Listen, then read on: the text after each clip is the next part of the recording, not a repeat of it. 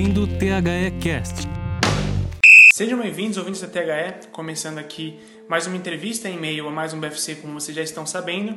E hoje aqui comigo está ele que é jornalista especializado em negócios de esporte, repórter do jornal Globo. Eu estou conversando aqui com o Rodrigo Capello, que hoje deu uma aula muito legal pra gente.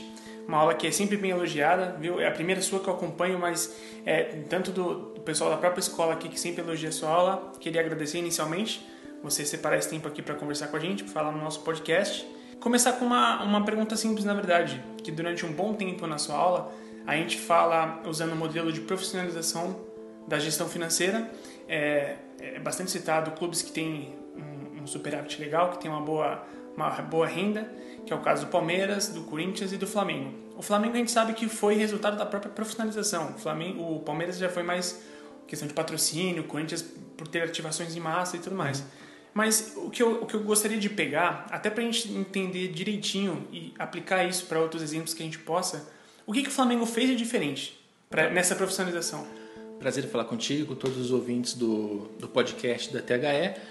O Flamengo ele tomou, acho que o caminho mais difícil entre as, as possibilidades, porque ele em 2013 reuniu um grupo de executivos em torno de uma candidatura uh, do Eduardo Bandeira de Mello, que hoje está no fim da gestão dele. Sim. E esse grupo de executivos ele ajudou o Flamengo a ter mais credibilidade no mercado. Esse foi o principal, a principal melhoria do Flamengo nessa, nessa administração do Eduardo Bandeira de Mello. Como ele trouxe executivos de mercado para administrar o clube e prometeu ter uma, uma administração mais profissional, ele conseguiu abrir, por exemplo, o mercado publicitário. Então, logo na entrada deles, eles tiveram patrocínios da Peugeot, da Caixa Econômica Federal Sim. e outras marcas que se aproximaram do Flamengo graças a essa mensagem de credibilidade. Uhum. Porque esse é, um, esse é um entrave do nosso futebol, no futebol brasileiro. Essa absoluta falta de credibilidade afasta as pessoas que têm dinheiro na mão. Né? Então o Flamengo ele conseguiu é, trazer as marcas com, com seriedade. E mais credibilidade também facilita na administração no dia a dia, porque você vai tomar um empréstimo com o banco, é mais fácil de você convencer o banco a te emprestar dinheiro sabendo que você tem uma administração organizada, que você tem um balanço financeiro confiável, que você tem um balanço financeiro publicado a cada três meses. Né? É. Hoje o Flamengo é o único clube, é um dos únicos, vai para não ser injusto com os outros, que publica trimestralmente os seus balanços financeiros. Né? Que tem essa transparência. Né? Exato, tem transparência e você sabe que o que está dentro do balanço dá para confiar, porque passa por uma auditoria séria, a auditoria valida todas as informações e escreve lá, ó, pode acreditar no que está aqui dentro. Isso parece que é, é uma, uma frescura né, para o torcedor que não está acostumado a acompanhar a administração, mas essa validação é algo que faz toda a diferença no mercado financeiro. Na hora de tomar um dinheiro emprestado. Imagino que facilita para você fechar essas parcerias, porque se a gente for pensar bem, temos uma ausência de marcas grandes aqui para os nossos clubes, quase nenhuma marca. Exato. Né? O futebol brasileiro ele é usado pelas marcas como uma entrada. Sim. Então, se a marca é nova, uma empresa nova que precisa aparecer, aí ela faz um investimento no clube. A partir do momento que ela fica conhecida e razoavelmente grande, ela sai. A gente viu isso acontecer com a LG no São Paulo. Sim. Um dos melhores cases de, de patrocínio aqui no Brasil foi a LG, uma empresa que estava entrando no mercado brasileiro, pegou a camisa do São Paulo, fez um baita de um trabalho. Quando ela cresceu e se estabeleceu, saiu. Né? Mas ela ainda ficou bastante tempo e colocou dinheiro. Mas acontece, por exemplo, com uma 99 Táxi, que até o ano passado, retrasado, estava na camisa dos clubes, colocando uma ninharia, Sim. saiu porque ficou maior e não precisa mais do futebol. Então o futebol ele não consegue atrair e reter essas grandes marcas para o seu, pro seu negócio. Legal. É, uma, uma segunda coisa que eu queria comparar, se a gente pensar que a profissionalização dessa gestão financeira do, do Flamengo colocou ele num patamar diferente hoje em dia. É, você não fazer isso com outros clubes, obviamente que cada clube vai ter a sua particularidade. Não vai ser tão simples você fazer isso com um clube que tem é, menor expressão, digo, de torcida, como o Flamengo. O Flamengo é, é, é um clube gigantesco, né? Mas a médio e longo prazo, é, esse descolamento que você cita isso algumas vezes no, na sua aula, esse descolamento de, de, de, patamar mesmo financeiro, vai fazer com que alguns clubes sejam. É, é difícil para eles sobreviverem. A gente já está vendo casos parecidos com o do Vasco, por exemplo, do Exato. Botafogo. Qual, qual seria esse efeito a médio e longo prazo exatamente? É, o efeito é que a gente no futebol brasileiro, a gente tinha uma, uma igualdade meio baseada na bagunça. Sim. Os clubes mal administrados, meio que se anulavam. Então Uhum. você já tem uma desigualdade financeira há muito tempo atrás.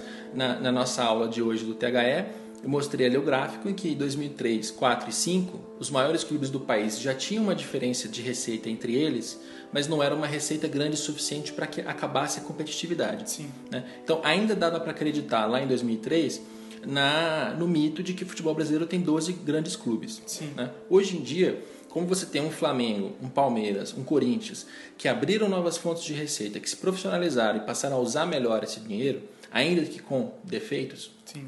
Você aumentou a, a- desigualdade financeira entre os clubes. Isso vai matando a competitividade. A gente vai fazendo com que no Campeonato Brasileiro você não tenha mais 12 grandes clubes que entram com chance de título. Você tem 5 Sim. né? E aí chega na metade da temporada já são quatro. E você vai diminuindo e vai limando alguns clubes.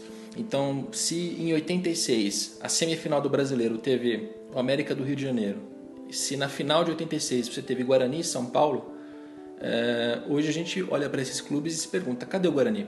Sim. Cadê o América do Rio de Janeiro? Eles não têm mais nenhuma capacidade de competir. Então, essa desigualdade, ela já matou alguns clubes. Claro, quando eu estou falando de matar, não quer dizer que eles faliram e sumiram. Mas eles apequenaram de tal maneira, eles ficaram tão para trás em relação aos outros, que eles perderam a capaci- a capacidade de competir. E aí Competir que tá- nacionalmente. né? Nacionalmente, de, de- de ter a capacidade de ser campeão brasileiro. Sim. Né, O Atlético Paranaense foi campeão brasileiro em 2001. Qual a chance que tem o Atlético de ser campeão hoje? É. praticamente nula. E isso porque está havendo um processo de desigualdade. O que os torcedores ainda não perceberam e vão perceber nos próximos cinco anos é que essa desigualdade ela vai pegar clubes bem tradicionais. Então a gente está falando de um Botafogo, de um Fluminense, de um Vasco, de um Santos, que não vão mais conseguir competir em nível nacional. Por quê? Eles são mal administrados, eles são amadores, eles têm N problemas financeiros e, ao mesmo tempo, Flamengo, Palmeiras, que eram clubes que até então eram muito bagunçados, Sim. tinha muita politicagem, tinha muita ineficiência na aplicação do recurso, eles conseguiram se organizar. Então, está havendo um descolamento e vai continuar a se acentuar. É, esse, no, no ataque de oportunidade que eu pensei numa questão, é, nesse, nesse modelo de profissionalização, é possível, por exemplo, a gente aplicar num clube como o esporte, esse tipo de, de gestão, e, e fazer com que eles não chegue ao nível desses, desses clubes que já estão é, no topo há mais tempo, mas que ele, ele consiga ter um pouco mais de, de força? É possível fazer É isso? possível e até já acontece em certa medida. Quando a gente olha para a Bahia e encontra um Bahia que anos atrás, na década passada, estava próximo da falência Sim. e hoje é, chega à primeira divisão e fica na primeira divisão É, acho que pelo terceiro, quarto ano com uma boa administração, né, com, com o presidente Marcelo Santana que fez altera- alterações é, consideráveis, trouxe gente de fora, levou Jorge Avancini, que era diretor de marketing internacional, para ser diretor de novos negócios, para abrir novas receitas e tal. Eles fizeram uma administração muito interessante. Eles publicam o balanço financeiro, você pode confiar no balanço deles. Eles são mais transparentes, são mais organizados. O Bahia faz um trabalho muito legal. Só que o Bahia tem tanto, tanta diferença financeira para Porque recuperar. não- é- até porque não, não é um polo comercial tão forte como São Exato, Paulo, Rio de Janeiro, exato. né? Exato, e a partir do momento em que os outros cres- crescem e descolam, chega um limite ali de, de administração que não tem muito mais o que fazer. Então, o, o objetivo do Bahia é chegar à primeira divisão e ficar nela. Ser campeão da primeira divisão, como já foi no passado, é uma coisa que para o Bahia está muito distante. Claro. E aí a, a questão é: você vai conseguir convencer os torcedores do Bahia de que a glória maior do Bahia vai ser campeão da Sul-Americana, talvez, ou da Copa do Nordeste? Sim. Ele vai se contentar com isso? Ele vai aceitar que o clube dele não vai mais ser campeão brasileiro? Talvez o torcedor baiano não esteja pronto para ouvir isso. né? Da mesma maneira que o torcedor do Vasco certamente não está pronto para ouvir que o Vasco não vai mais disputar se ele não conseguir recuperar todo o tempo perdido que ele tem para recuperar. Claro. E a gente, e a gente tá falando, por exemplo, do exemplo do como o Vasco, que a gente não vai nem tão longe assim. O Vasco em 2011 disputou até as últimas rodadas do campeonato com o Corinthians. E, e o ga- esse gap é de 6, 7 anos só. Né? É, é, em 2011 teve um ano muito bom, Sim. mas foi o primeiro título desde 2003, quando ele ganhou um Carioca. É. E antes do Carioca, em 2000 ele foi campeão no fim daquela era dourada do Vasco, que tinha Juninho Pernambucano, Pedrinho, eh, Nasa, Luizinho, Edmundo, Romário, Juninho Paulista. Aquele foi o último bom momento do Vasco em que o Vasco disputava competições, tinha uma grande equipe, gerava muito dinheiro. Uhum. A partir dali o Vasco começou a cair. Aí em 2003 ele foi campeão carioca com Petkovic, Marcelinho Carioca, Marques e Valdir Bigode. e foi a última glória do Vasco até chegar 2011. Quer dizer, olha quantos anos levaram para chegar a uma Copa do Brasil que ele ganhou contra o Curitiba, Sim. num modelo de, de, Copa do Brasil que não existe não mais. Não é o de hoje, né? não é o de hoje. Antes, naquela época, os clubes que estavam classificados para Libertadores não jogavam a Copa do Brasil. Não jogavam. A competição era disputada em seis meses.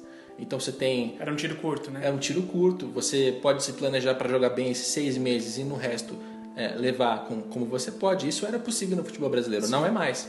Então o Vasco não vai mais chegar na Copa do Brasil na final. É. Né? É, e Quanto tempo vai levar para que ele ganhe de novo algum carioca? E o carioca vai encher a barriga do torcedor? É, é. difícil. É, são bons questionamentos. Inclusive, antes de eu fazer a última e derradeira pergunta, a última e derradeira é, é redundância, mas vocês entenderam a mensagem. É, vocês podem, inclusive, responder essas perguntas pelas nossas redes sociais, que vai ficar com o link na postagem. É, e o final, uh, um modelo que você também usou como exemplo, talvez de uma solução é, curta, né? uma solução é, temporária, talvez, que é o modelo SA, você transformar o seu clube numa empresa e mudar a sua própria gestão, não fazer dela uma um, sem fins lucrativos, né? Uhum. É, eu queria só que você falasse um pouco sobre isso. Eu sei que o tema é um pouco mais complicado que isso, mas fazer uma passagem até para quem está ouvindo entender um pouco mais sobre a ideia. Tá, a ideia é a seguinte: é, todas as receitas do clube elas estão direta ou indiretamente ligadas ao tamanho da torcida. Então, se você continuar apenas com televisão, patrocínio, bilheteria, sócio-torcedor e venda de atleta, a tendência que essa desigualdade financeira continue a aumentar é crescente. Sim. Né? Você, você, precisa ter uma força externa que vai mexer um pouco nessa, nessa estrutura, estrutura nessa é. hierarquia entre os clubes. Quando você olha para a França, a França teve o Lyon campeão francês todo ano, durante muitos anos, na Sim. década de 2000. Não se não, tinha se não me engano, foram sete vezes seguidas. Sete vezes seguidas, na época que o Juninho Pernambucano jogava lá. Sim. É, o que é que fez que a França permitisse ter um novo clube como o PSG. Não estou dizendo que isso é bom. Sim. Eu estou dizendo que é possível você alterar um pouco a hierarquia dos clubes se você tem dinheiro vindo de fora do futebol. Foi isso que fez o PSG quando foi comprado por um bilionário Sim. do Qatar, que coloca muito dinheiro, e a, a, o PSG mudou de tamanho a partir da entrada de dinheiro externo ao futebol. Tá?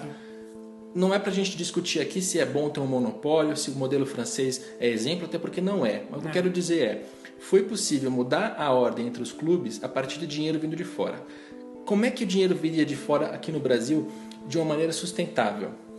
Se você muda a estrutura societária do clube, que hoje é a associação sem fins lucrativos, cujo presidente é amador e fica no cargo de dois a três anos e responde a um conselho deliberativo igualmente formado por amadores, senhores, velhinhos, desembargadores, médicos, juízes, pessoas que podem ser muito bem intencionados, mas não entendem nada de administração, Sim. você vai é, continuar afastando o mercado financeiro do futebol. O futebol brasileiro precisa acessar o mercado financeiro. Um modelo que é possível para que isso aconteça é você desmembrar o futebol profissional do clube social e dos esportes amadores e colocar esse futebol profissional sobre uma, sob uma empresa, uma empresa em SA, uma sociedade anônima de modo que o clube social passa a ter 100% das ações desse time profissional. Aí a primeira coisa, o que é que muda em relação a isso? Quando você separa, você já diminui um pouco a interferência da política na administração do dia a dia. Sim. Porque você vai ter uma empresa formada com corpo executivo, com diretor, com profissionais dos principais cargos, pessoas remuneradas, pessoas que trabalham lá o dia inteiro. Que vão cobrar resultados sérios. Exato. E, sim e esse clube, esse, esse time profissional de futebol não vai mais ter que pagar a conta do clube social. Porque o clube social dos clubes hoje é deficitário. Sim. Então o futebol ele precisa gerar dinheiro para ele e ainda sobrar para pagar o clube social. Se você separa isso formalmente, o clube social que se vire para se pagar. Sim. Então se você quiser instalar uma piscina nova, se você quiser fazer a manutenção da sua, da sua, da sua quadra de tênis, você vai ter que gerar mais dinheiro com mensalidade de sócio. Então você obriga o clube social a se, a se sustentar. A se virar. É. Tá?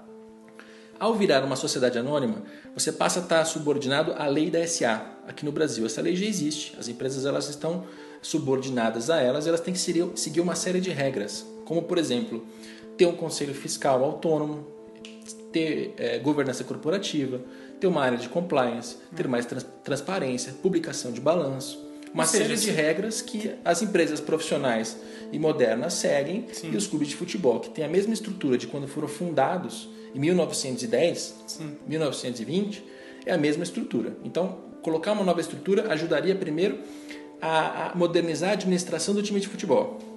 E o segundo passo, que é mais complicado, mas dá para dar, é você começar a trazer dinheiro de fora do futebol para, por exemplo, o Corinthians tem a Nike como fornecedora de material esportivo há muito tempo. Sim. Tá? E vai ficar ainda por muito tempo.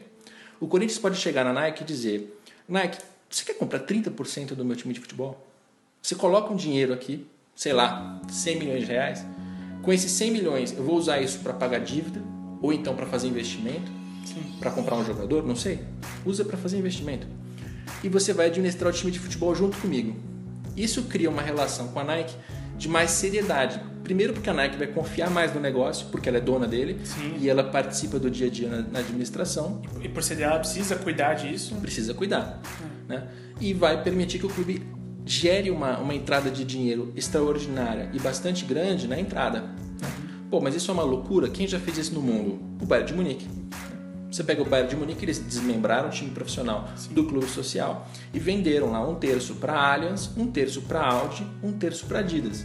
A Adidas é a fornecedora de material esportivo, a Audi é a patrocinadora, a Allianz é a, a adquirente do name right do Do estádio. estádio. Allianz Arena. É. Então, você traz as empresas para perto e são parceiras estratégicas de longo prazo que colocam uma grana alta na entrada e que administram aquilo no dia a dia com você. Primeira possibilidade. Segunda possibilidade, você quer tomar um empréstimo do BNDES.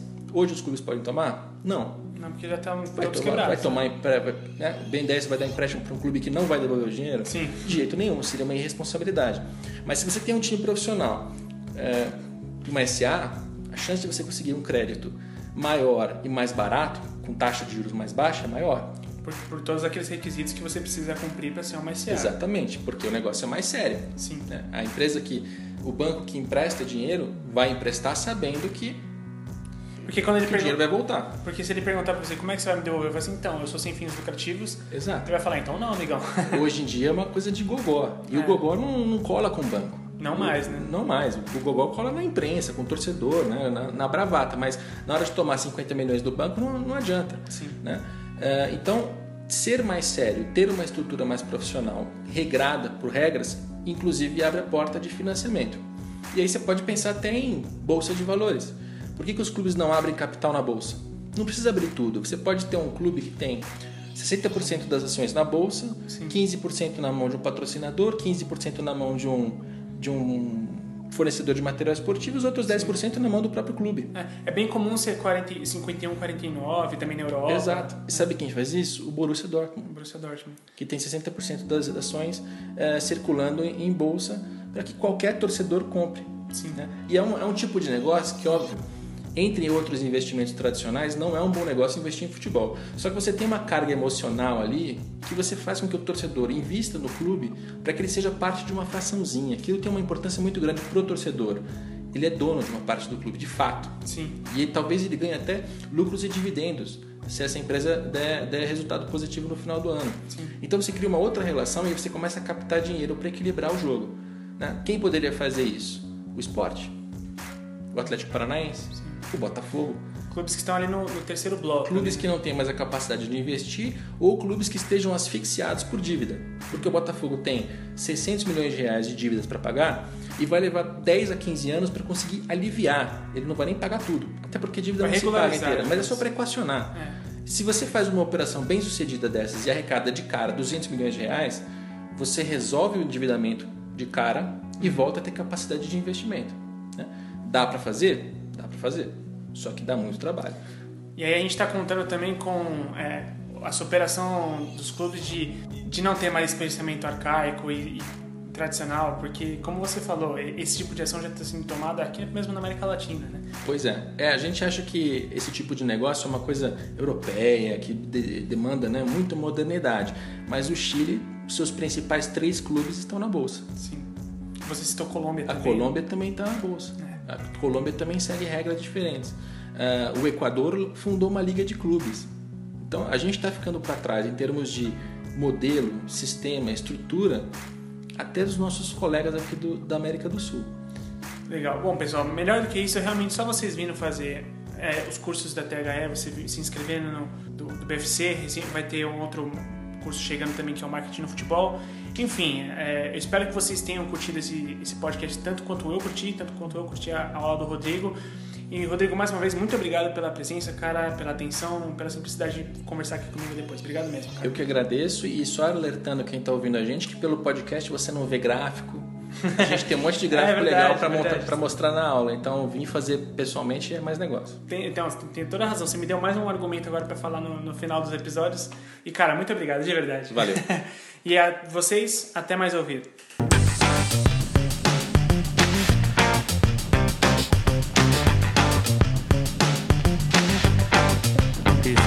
podcast foi produzido por THE 360.